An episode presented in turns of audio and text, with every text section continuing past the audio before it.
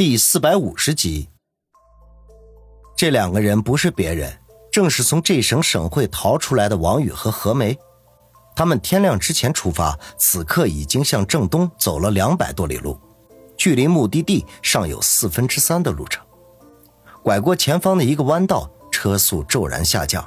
王宇心中好奇，便大声的问道：“何美女，什么情况？车快没有了。”何梅回答。不知道还有多远才能看到加油站。王宇朝前方看了看，公路一望没有尽头，估计几十里之内怕是很难遇到加油站的。没办法，只能下来步行。摩托车在路边停下，两人下车。王宇摘掉头盔，恼怒地说道：“早知道出城就把油加满好了。”何梅哼了一声，没好气地说：“你以为我不想吗？”王宇讪讪一笑，其实他们出城的时候，委实又是一番惊心动魄。除了在各个路口警方设置的路卡之外，还有不少道上的势力散布在出城的要道。只要是行踪可疑的人物，他们就会一路狂追，直到确认身份才肯放弃。他们两人东拐西绕，费了九牛二虎之力，才找到了一条小路，逃出了城。辨明方向之后。不敢再有丝毫的逗留，一溜烟似的逃走了。至于他们骑的这辆摩托车，是何梅提前准备好的。令王宇无语的是，在摩托车的后备箱还有一只装满了 RMB 的棕色钱包，里面少说也有上万块。原来何梅不是没有钱，而是没带在身边而已。他心中不免暗想：早知道何梅手里有钱，说什么也不去鬼童身上搜刮。那位忽然坐起的那一幕，直到现在还心有余悸呢。是以啊，当他们骑车上路的时候，王宇报复性的趁机在何梅高耸的胸部狠狠地抓了一把，结果可想而知，何梅在他的脸上留下了一只深深的五指印。不过王宇很是庆幸，总比拿毒针射他那要强上百倍呀。而且那软绵绵的手感足够他回味一路的了。何梅哪里知道他心里想的什么？一路上见他老实，也就没再追问下去。两人在路边休息了一会儿，便推车上路，继续向东而行。要去长白山，必须先抵达二道白河，然后从那里出发，走三十分钟左右的路程，便可抵达山门。他们是打算躲进山里避难的。自然不能像寻常游客一般正常进山，所以路上便商量好，抵达二道白河之后，将摩托车处理掉，采购一些食物和日常用品，夜里偷偷登山。步行三十余里，终于见到了“中国石油”几个大字，两人心中大喜，忙不迭的去将油箱加满。为了以防万一，还要向加油站讨要了两个十斤装的油壶，也将其加满。如此一来，至少可以挨到下一个加油站。一切准备完毕，两人启程。到傍晚时分，两人已经走出了五分之三的路程。不过人困马乏，便决定找个地方休息。晚上七点左右，他们赶到了一座小镇，先是探查了一下情况，确定没有任何危险之后，才找了一家旅店落脚。一路上都是何梅在骑车，体力消耗很大。订好房间之后，就躲在卫生间里洗漱。他担心王宇会趁机逃走，故意要了一个房间，而且洗漱的时候还毫不客气地把王宇手脚给绑了起来。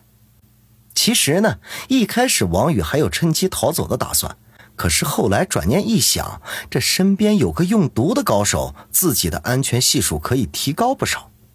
再者，逃亡的路上有个美女相伴，那也是一件美事儿啊。是以早早就打消了这个念头，可惜的是，无论他怎么解释，何梅都不相信。无奈之下，只得老实配合，以此来证明自己的诚意。何梅洗漱完毕，披着湿漉漉的头发出来，白净的脸蛋上还带着一抹微微的红晕。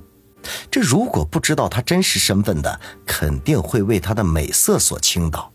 遗憾的是，这株带刺的玫瑰。岂是普通人可以亵玩的？王宇像个粽子似的躺在床上，看着何梅娇俏的模样，忍不住啧啧的说道：“真美，美的冒泡啊！”油嘴滑舌。何梅白了他一眼，不管她是什么样的身份背景，那终究是个女孩子。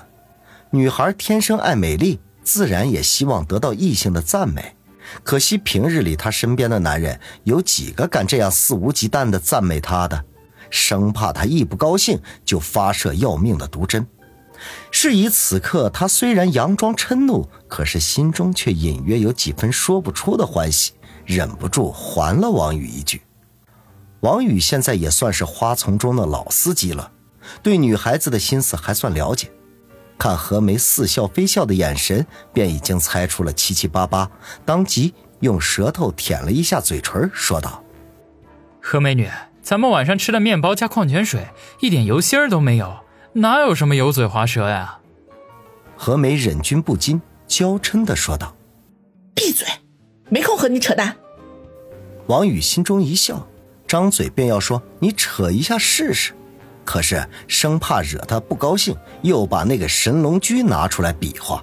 万一不小心射出毒针来，他死的岂不是冤枉？当下把到了嘴边的话又活生生的咽了下去，可怜兮兮的说道：“何美女，你看你都洗漱完毕了，是不是该轮到我了？我这么大好青年，邋里邋遢的，有碍观瞻啊！”王宇现在的形象实在是不敢令人恭维。他们住店的时候，服务员还好生的好奇的打量了他半天。如果不是看在何梅给的一百块小费的面子上，没准早把这位丐帮兄弟给请出去了。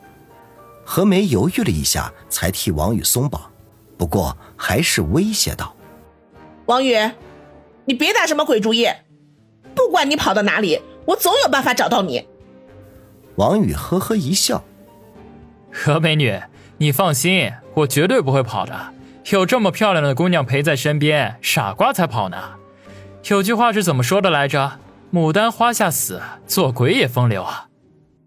满嘴跑火车，赶紧去死吧！何梅听他胡说八道，狠狠地踢了一脚。